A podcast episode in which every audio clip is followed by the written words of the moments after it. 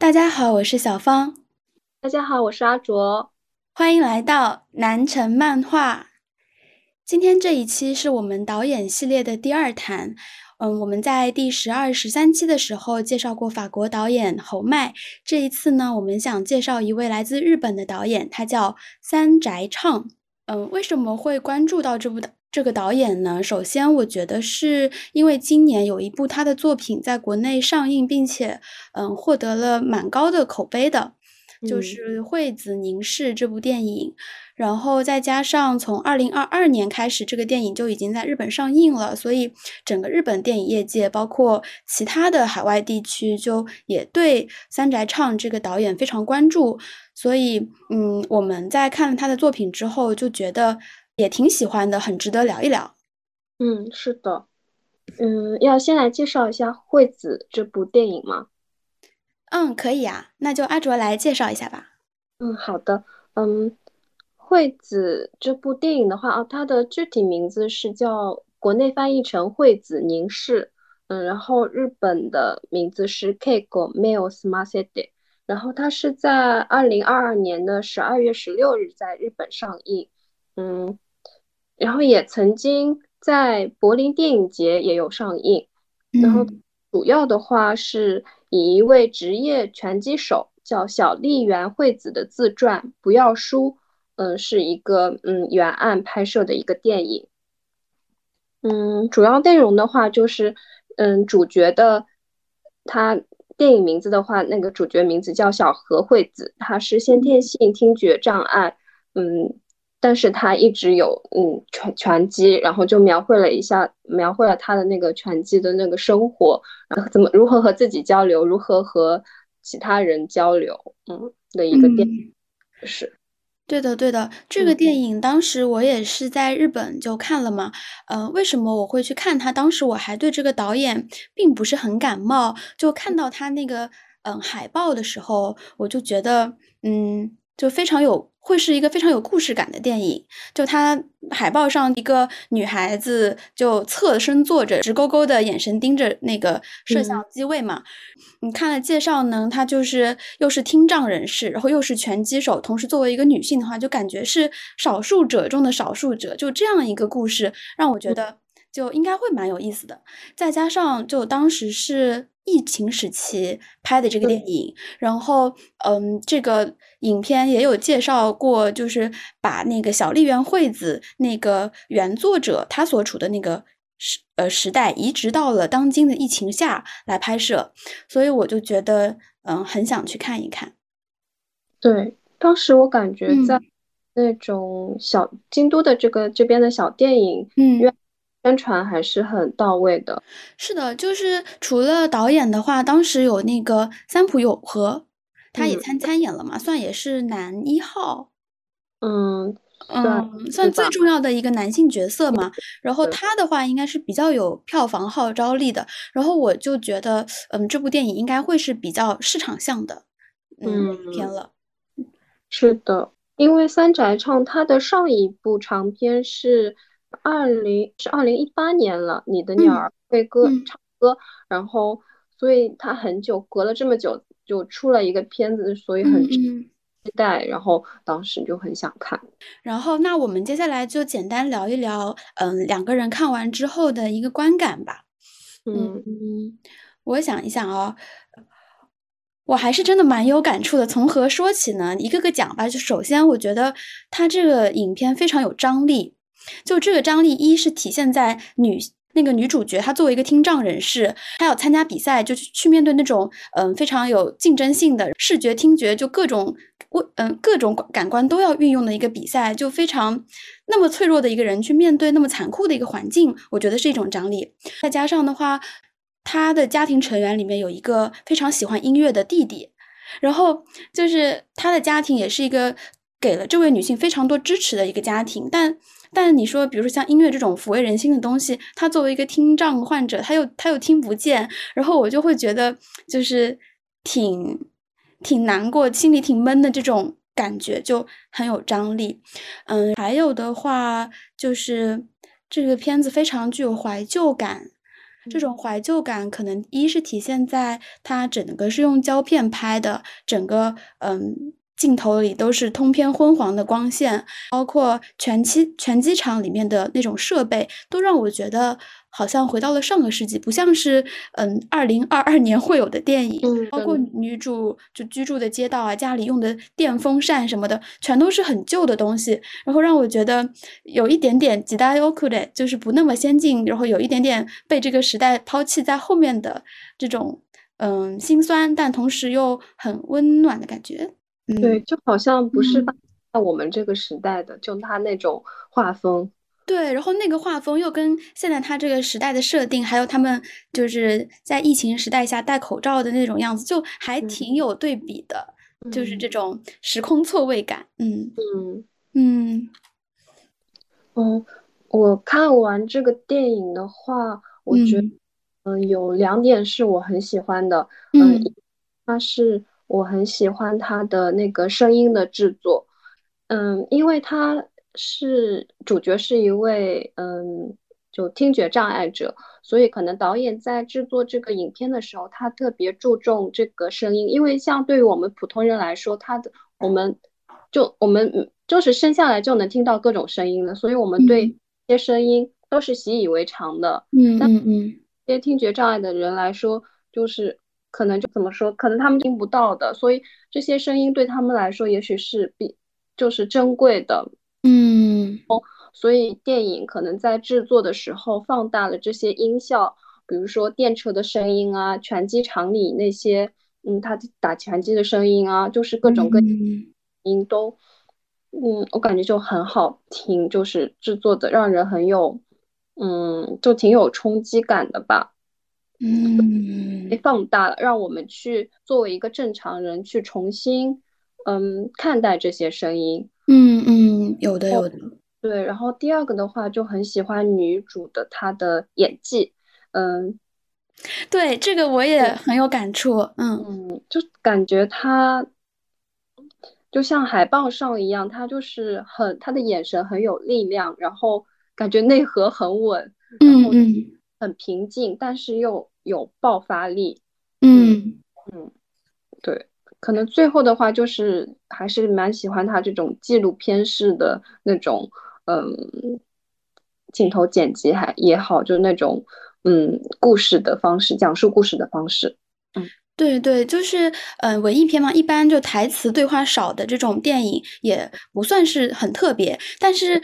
这部电这部电影呢，就做，因为女主是听障人士，她这个余白又会让人觉得更加明显。我觉得它不仅仅是嗯台词少，它其实很多嗯插入的音乐它也没有用。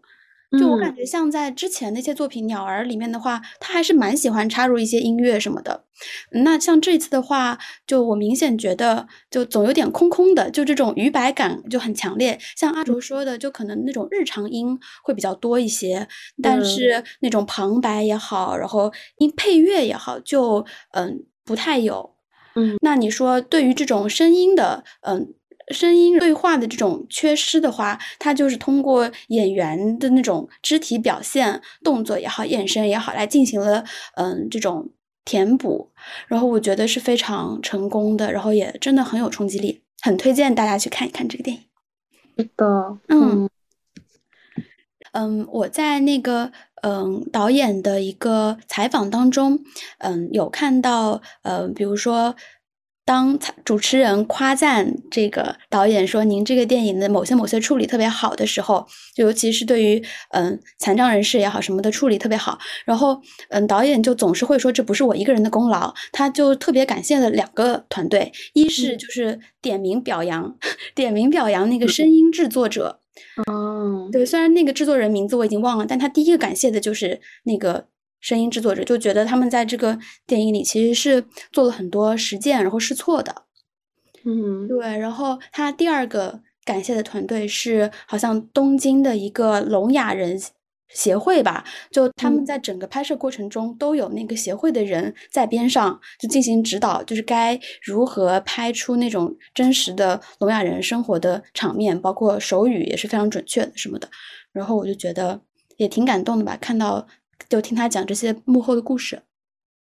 嗯，我觉得他就他把这个视角放在这样的边边缘，算是边缘人群的身上，嗯，就也是一种人文主义关怀吧。嗯。嗯，对对对，关注到有这样一些人存在，对，嗯，对，我觉得这种对于少数群体的人文关怀，其实是文艺片一个责任，真的是这样。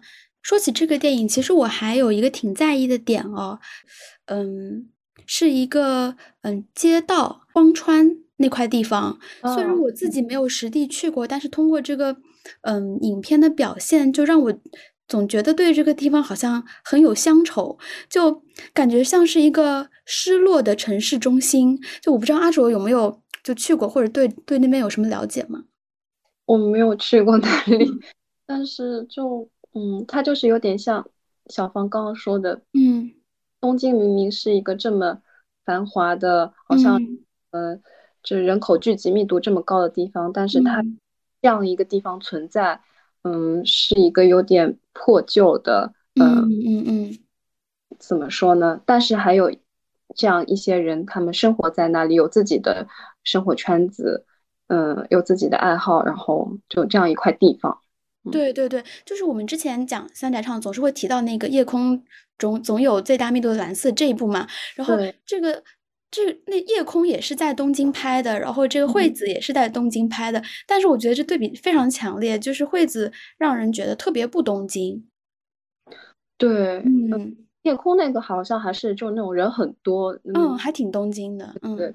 就看了这个电影，我也特别想去一去这个荒川。我也是在采访当中听到，就是嗯，导演为什么选择这个地方作为背景呢？是好像荒川它不是“荒”这个字在日语里面是阿拉伊，就是比较凶猛、比较暴乱的那种河水，比较混。对对对，比较混乱。然后可能是呃，怎么说呢？经常以前在古代的时候，经常会有水灾在荒川附近。嗯，所以说那个地方就会有很多生离死别，会有那样子的故事，嗯，会有很多可能悲惨的人生故事吧，嗯嗯，然后再加上因为当时的水运条件比较有限，所以说大家只能用荒川就这样子的，嗯，有点阿拉伊的河道来运输这种重要的物品，所以随之呢，就是荒川地带也还是曾经蛮兴盛的，就是因为水运。但后来的话，城市的整体发展就导致这块地方慢慢的，嗯，从人们的关注点中淡去了吧。嗯嗯，这个这种设定对我来说也很有魅，就是魅。对，就是 很有怀旧的感觉，我特别懂。嗯嗯，原来那很想很想去圣地巡礼一下。对，下次安排安排安排安排打卡。嗯。嗯，然后关于这个电影，阿竹觉得还有什么想说的吗？或者说，嗯，对于拳击，嗯，这方面有什么想补充？惠子他不是在一直在练习的拳击场的老板，他也年事已高，然后也后继无人，再加上经营惨淡，所以就嗯无奈之下只能关闭这家嗯拳击场嘛。嗯，就有这种现象在。嗯，日本就最可能近几年来说还挺常见的吧，就很老的一些店铺啊，都因为没有后人来嗯继承，然后他可能经济也不太好，然后就是受怎么说那种嗯无法再经营下去，就对对，好像他电影里那个老板他生病了，生重病，对。确实，惠子跟老板的互动，我也觉得蛮戳心的。就那说到这里，不得不提一提我最喜欢的一个画面，有一个场景，好像是嗯，他们结束训练之后，所有人都回家，那个老板一个人就面对着旧旧的小小的一个电视机，开始放那个惠子的比赛录像带。嗯，那还是非常古早的设备，好像磁带啊什么的。他就一个人在。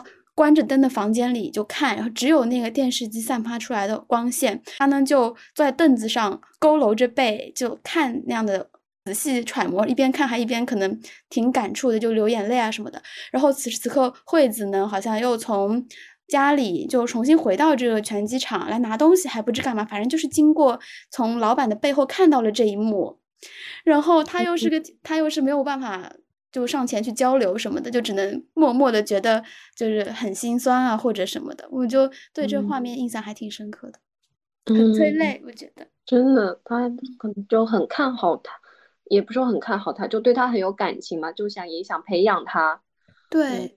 就女主也经历了，嗯，是否要成为一个职业拳击手的这样一个人生选择的迷茫，好像就是在这个迷茫的时候，嗯。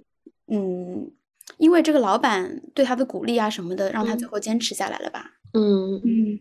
然后，那我们要不下一部分来介绍一下，嗯嗯，三宅唱这位导演的一些个人特色以及他与中国的关系。嗯，好的呀。嗯嗯。然后这一部分的话，嗯。我来简单介绍一下，嗯，三宅唱呢，他是其实还蛮年轻的，一九八四年出生于日本的北海道，嗯，然后今年的六月至七月吧，他好像带着他的一系列作品，就包括鸟儿，然后惠子以及更早期的一些习作性质的自传性质的作品，来到中国开展了一个巡演，就说是巡演吧，其实也没有去很多城市，就是成都和北京，哦，就两个城。对对对，嗯，我印象中是这样。展期其实也蛮短的，然后它的宣传口其实也不是很丰富。就比如说在北京的话，它的这个影展是在电影资料馆，只在电影资料馆上映了几天。就虽然展期短，但是整个团队很用心，在呃，比如说一周的展期里，可能有两天是作者亲临现场，呃，就是导演本人他亲临现场来，就是有一些访谈啊，然后交流活动。嗯，这个也是在国内引起了小小的讨论潮。他上一次来中国已经是二零一九年了，那个时候也是参加北影节、北京电影节，那个时候的作品还是《你的鸟儿会唱歌》。嗯，对的，对的。然后，嗯，关于他是一个怎么样的电影人呢？其实，二零二二年日本当时发行的那本《尤里卡》杂志。对，有有很多讨论，就尤里卡是还蛮有有地位的杂志，对吧？嗯，就是电影评论上面的，嗯，王王者杂志。嗯嗯嗯，就在二二二年的十二月，他发行了三宅唱的特刊，有很多与之相关的，嗯，参演过的演员、圈内同行来评价三宅唱。我其实大概翻看了一下他们对于三宅唱的，嗯。评价啊，然后总结出来呢，就觉得他这个人其实是非常随和，然后非常 nice 的人。这样的导演其实我觉得很少的。确实，嗯，有因为我有看一期他嗯那种见面会吧，就是嗯嗯。然后回答在场的观众的问题那种见面会，然后看他回答问题都是毕恭毕敬的样子。我也觉得，嗯，服务态度那个意识很高那种感觉。嗯嗯嗯，这可能也是因为他还初出茅庐，还算初出茅庐吧，就没有那种角儿的架子。嗯嗯嗯。就我想说的点，可能更侧重于就他在影片里面对于自己的角色，就他想尽量淡化自己的存在感。我感觉就是有些导演可能会，就比如说，嗯，在剧本方面就很自由，可能拍的时候跟之前说好的时候完全不一样，然后，然后可能对演员会有很多的掌控力。但是在山宅唱的一些就主要作品里面，就他期望自己尽量的是能够发挥到那些优秀演员的。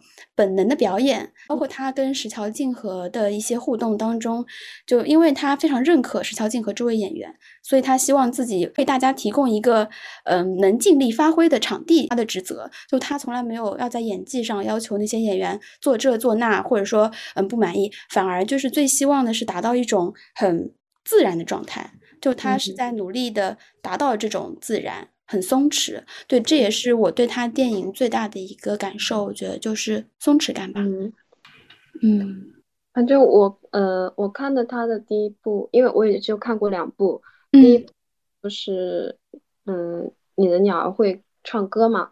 嗯嗯，就像刚刚小芳说的，就是整体的演员都是蛮自然的那种状态，然后聚焦的就是是一些年轻人的。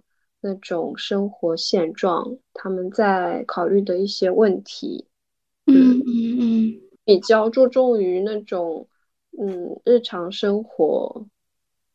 是的，嗯，三宅唱其实在鸟儿之前也有一些那种创作性、习作性的东西，但是目前公开资料都比较难找，所以我们今天也还是以鸟儿和惠子为主来谈谈它的，就是我们所见的它的特点嘛。然后，嗯嗯，我也觉得三宅唱的特点，就像阿卓说的，他如果一定要概括他的一个特点的话，我觉得就是聚焦于年轻人的那种迷茫。嗯，年轻在他这里就不是一个，不是一个积极的词，也不是个消极的词，就是一个很中性的词。嗯嗯，因为我现在觉得有一些，比如说电影啊、作品里面，就小说也好什么的，就会说好像把年轻吹捧的好像很高、很天花乱坠，年轻就是一切的宝藏什么的。嗯嗯，但是我又发现，当我们真正处于年轻的时候的时候，当我们真正年轻的时代，其实并不并不对生活具有掌控力。反而就是迷茫的，然后不知所措的，无方向的，是更多的。嗯，就是很混沌，对吧？对，很混沌的。你说他一定是消极避世吗？那好像也并不，就是有年轻有年轻的生命力。然后我觉得三宅唱的作品里面对“年轻”这个词处理的是，我现在还蛮能认同的。嗯，就他们可能，呃。因为我小时候怎么说？小时是感觉啊，年轻二三十岁那个时候，嗯，有很多的梦想，然后为之奋斗，然后有目。但是，就你很大情况的怎么说呢？你不一定有那一个明确的目标，你也不知道要往哪里奔跑，就那种迷茫。然后你寻找那个好像是一个主调吧，就是嗯。对，我感觉就可能那些话语全都是所谓过来人的话语嘛，所以大家总是会好像对年轻抱有很多的期待，对年轻人也是。然后我就觉得这种期待好像成为了一种某嗯隐形的负担，嗯，因为我自己觉得我好像在年轻的时候很多嗯很多东西都还在萌芽状态，就没有结出一个果实嘛，没有什么能让我在这个社会上能够立足的这么一个。中心点支柱也好的，所以我就觉得我是不是就不是符合大家对于年轻人的那种要求或者啥的？有时候我觉得这种压力还蛮就蛮有影响的，所以在三宅唱的电影里，这方面还是挺释放的。对的，所以可能因为像我们这样想的人，嗯嗯嗯，大部分存在，所以才需要三宅唱这样的电影。对，然后我觉得他以及他这一派这一派系的嗯演员作品能够火，也真的是有这个时代的理由的。对，那我们就那个结合《鸟儿》这部电影来展开的，嗯，具体的聊一聊吧。嗯嗯，首先觉得是那种感情关系。嗯，《鸟儿》里面，嗯。怎么说？他们三个人的状态吧，一开始是，呃，男一号，呃，丙本佑饰演的角色与，呃，石桥静河饰演的角色，他们是先相遇的。然后因为丙本佑与染谷将太饰演的那个角色，他们是同居在一起，所以他们三个人自然而然的就都认识了。就他们那个感情的这三个人之间，他们的关系那种游离的状态。嗯，其实还蛮现实的啦。嗯，哎，就是这个结尾其实是还蛮开放性的结尾嘛。对对对，就是嗯，最终是男主角就是丙本佑，他在纠结完纠纠结完之后，还是向女主表白了。他无法接受，就是自己喜欢的女人要和自己同居的兄弟真的在一起了。他无法接受呢，就被迫就嗯。冲动告白，但对于他这告白，女主如何回应呢？我们是未知的。是的，嗯，然后，哎，我其实倾向认为女主应该会和男主在一起。对我，我就是我第二次看完，我也这么觉得。我第一次看的时候我还不太懂，第二次看，我觉得女主可能是因为男主他一直没有提出来，嗯就是说表白，然后没有那种，嗯，哈基里没有那种。所以他想要刺激他一下，然后故意这样讲，嗯，这样吗？我是这样猜想的。嗯嗯嗯，当时整个片子啊，我一开始觉得前面还有一点拖沓，但是最后那个，我觉得简直是非常非常戳我，我特别喜欢那个结尾。嗯，可能也是两位演员的演技特别好吧。我觉得丙本佑特别适合那种厚积薄发型的 那种感情戏。嗯，就我觉得代入一下女主，想想一个对自己的人生都没有清晰规划的。嗯，随心所欲的一个男子，就你把他逼到，逼到真的要做出选择了，然后还鼓起勇气跟你告白，然后有一点手足无措的站在你面前的时候，这如何拒绝呢？就，嗯嗯，就虽然说在现代的，比如说把如果把这个故事放到段放变成段子放到小红书上，肯定很多人会批说渣男渣女，就是你们到底要不要好好在一起，就是不讲清楚什么的。嗯，是嗯。无论讲不讲清楚，都是他们的自由嘛。对啊，对，有时候这些事情不是，嗯，叫什么非对即错。嗯嗯嗯嗯，不说啊，你一定是对的，你一定是错的，而且也没有那个确定的那个渣男。我觉得每个人都有一瞬间变成渣男或渣女。阿卓说的对，嗯嗯嗯，是一种永恒的状态。对，不能给人贴标签哈。就他描述的这些。他们三个人一起生活的那种氛围，我还蛮挺喜蛮喜欢的。对，对我觉得这种自由散漫就是我所向往的青春的状态。我觉得不管怎么样，他们在经济上在如何拮据也好，就他们过的都是嗯非常真诚的生活，就是忠实于自己。然后，比如说靠近自己想靠近的人，然后做选择自己喜欢的工作，这种，嗯。就还挺有生活气息的，嗯，然后那我觉得，嗯，讲一个我印象很深刻的画面吧，嗯，就呃，男主跟女主不是搞不灵清在那里暧昧的时候嘛，然后有一幕呢是他们可能做完床上运动之后，就趴在家里的地板上，地板上哦，然后呢是嗯，女生叠在男生身上。嗯嗯嗯嗯嗯，然后就，嗯，两个人都是脸朝下的状态，然后我就觉得，嗯，这个画面就非常不色情，但是又好像很亲密。对对对，嗯，就还蛮喜欢这种很有生活气息的场景的。是的，我觉得这个还很很温馨。对对对，就是它不是那种很唯美的拍法，就不是那种很浪漫主义的拍法，但是是完全懂，就它好像就是。整个屋子也不怎么布置，然后两个男就男生女生也就不怎么在意形象，但是呢，他这样的一个嗯画面就让我觉得很松弛、很柔软。嗯，我觉得我有一个还蛮印象深刻的画面是，嗯，可能是关于描写，我觉得丙本佑他这个角色的那种性格上，他的嗯是。染谷将太的妈妈到他家里来了啊，嗯，然。后他当时丙本佑他当时和是和他工作的书店的一个同事打了一架，哦，他是被那个就是被打了，揍了，揍了一。顿，揍了。一顿之后回到家满身伤痕，在那里 小那个吃饭还会嗯还很不方便，然后然后将太的妈妈来他家问染谷将太的情况。然后他敬雄啦，对敬雄，最后然后他就很安慰了他一番，然后在前还让他拿两个苹果回家，我就觉得嗯好温暖呢，就他就是成长了，对对对，就是真的是是一个很善良的、很柔软、心底很柔软的一个人，就让我们看到了这样一面嘛。嗯，就我有时候还挺喜欢，就是。嗯，怎么说呢？喜欢电影的原因就是在这里，我就觉得电影能够设计出来就是这样子的场景，就让人觉得好像自己和自己的，嗯，怎么说呢？家庭关系得得到一些和解。就我觉得，如果是他自己的妈妈来家里访问，他们可能还没有办法那么融洽。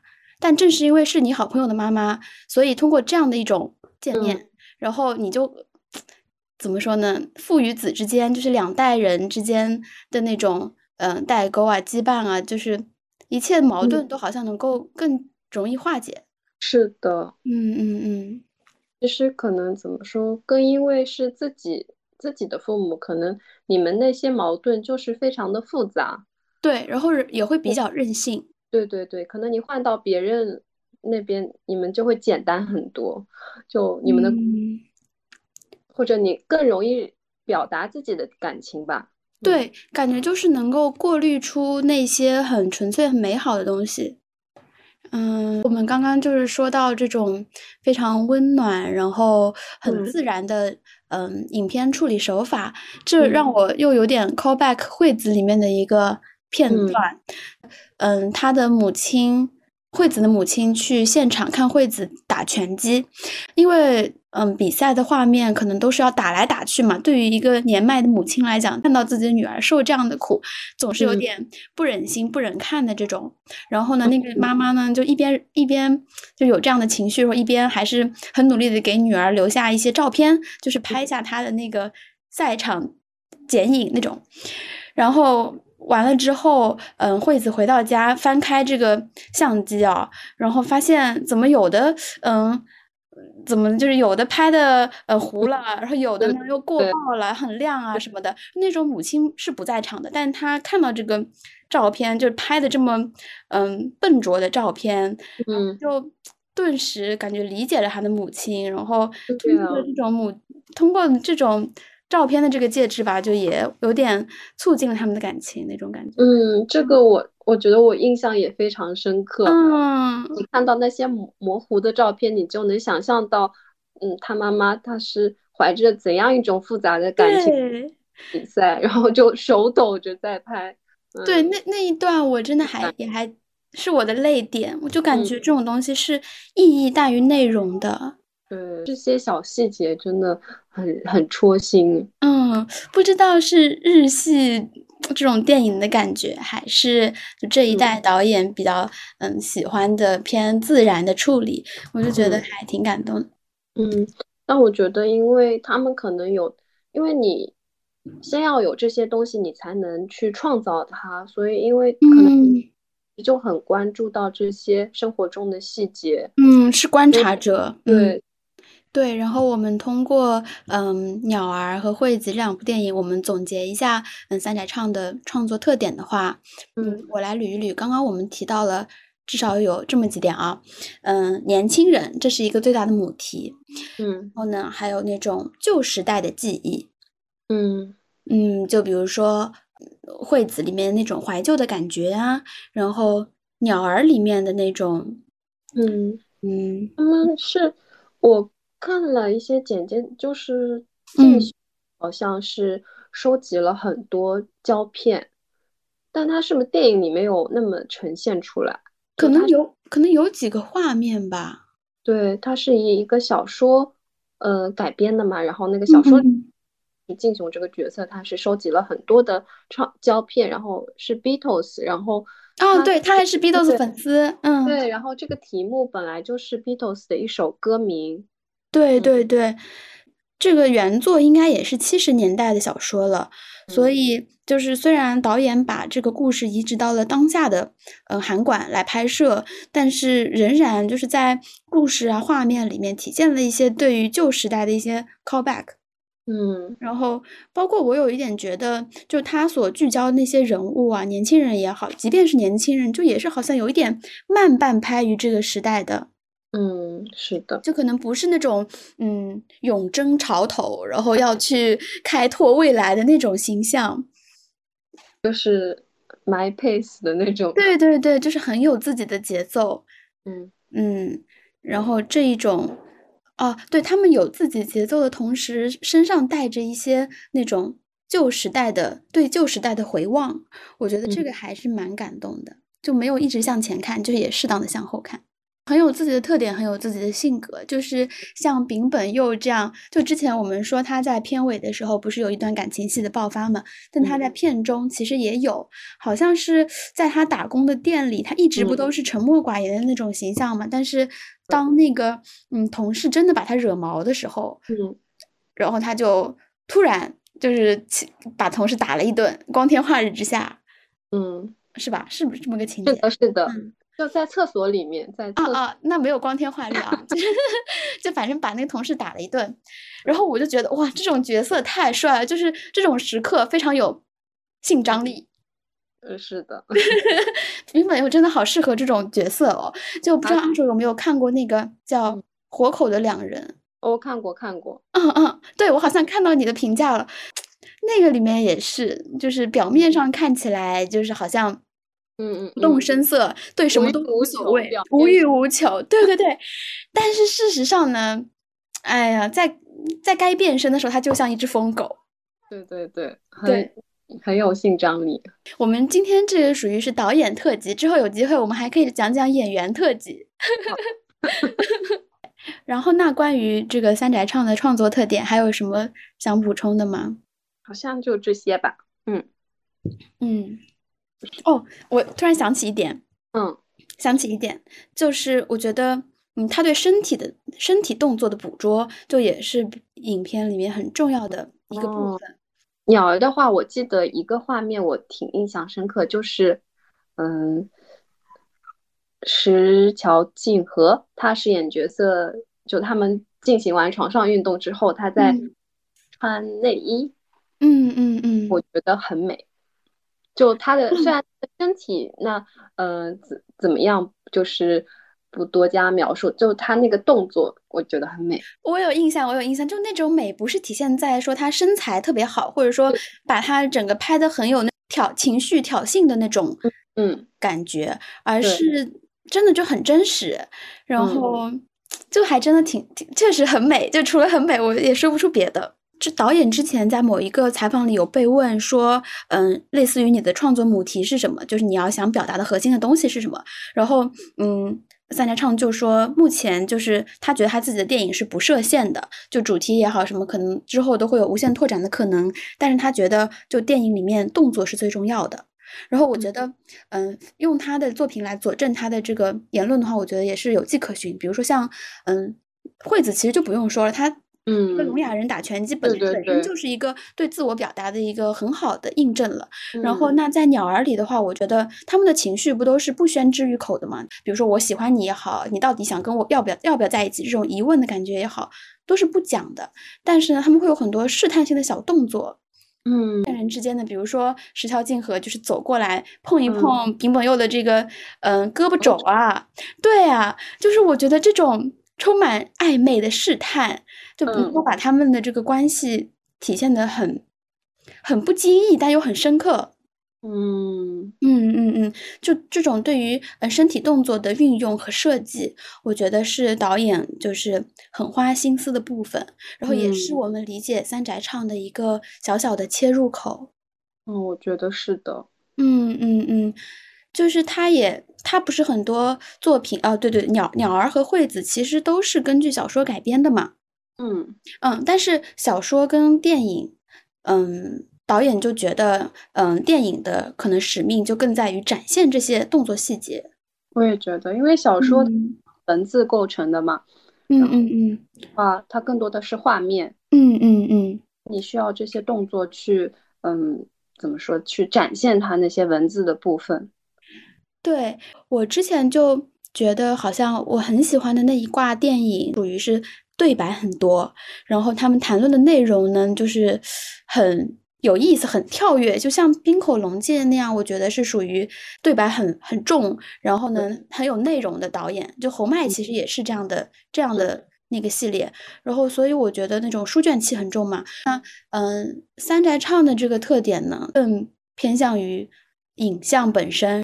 动作，这也让我更加就是在以后的观影当中去注意这些，嗯，导演和演员对于身体动作的这种设计。嗯，对，对于来说，他们台词没有那么多，就是留白会比较多一点。对，其实就是现在嘛，大家都说是一个比较影像的时代，大家都习惯短视频啊什么的，嗯，就从嗯手机画面里面去，嗯，去收取信息就。读小说的人很少了，但你说所谓的影像的一代，就很多都是太，嗯，太不细心了。就太粗糙了，就可能习惯于好莱坞大片的那种影像，比如说画啊，声音很响啊，然后一种排兵布阵很密集的，就是大制作大场面。但是你说什么是影像的真正的内核，可能就是这种小动作，难道不是一个这种反抗，或者说不是一个值得被大家注意的东西吗？然后我觉得三宅唱就让我在这方面有一些思考。嗯，然后呢，我们最后一部分就来聊一聊围绕着三宅唱这个人的日本电影界以及他们所拍摄的一个共享的主题。嗯，好呀。嗯，比如说冰口龙介啊，呃，然后还有之前我们看我们讲的那个街上那个导演啊，金泉利哉。对对。然后刚刚我们讲那个电影《夜空》的导演石井裕也，就这些感觉是嗯同一个时代的导演吧。就所谓同一个时代，我的理解可能就是呃作品都在一零年以后，嗯嗯一零年以后到现在就比较火的，呃也不能说大众市场上很火，就至少是在日本文艺电影里面，就这一波导演是会讨论度比较高的。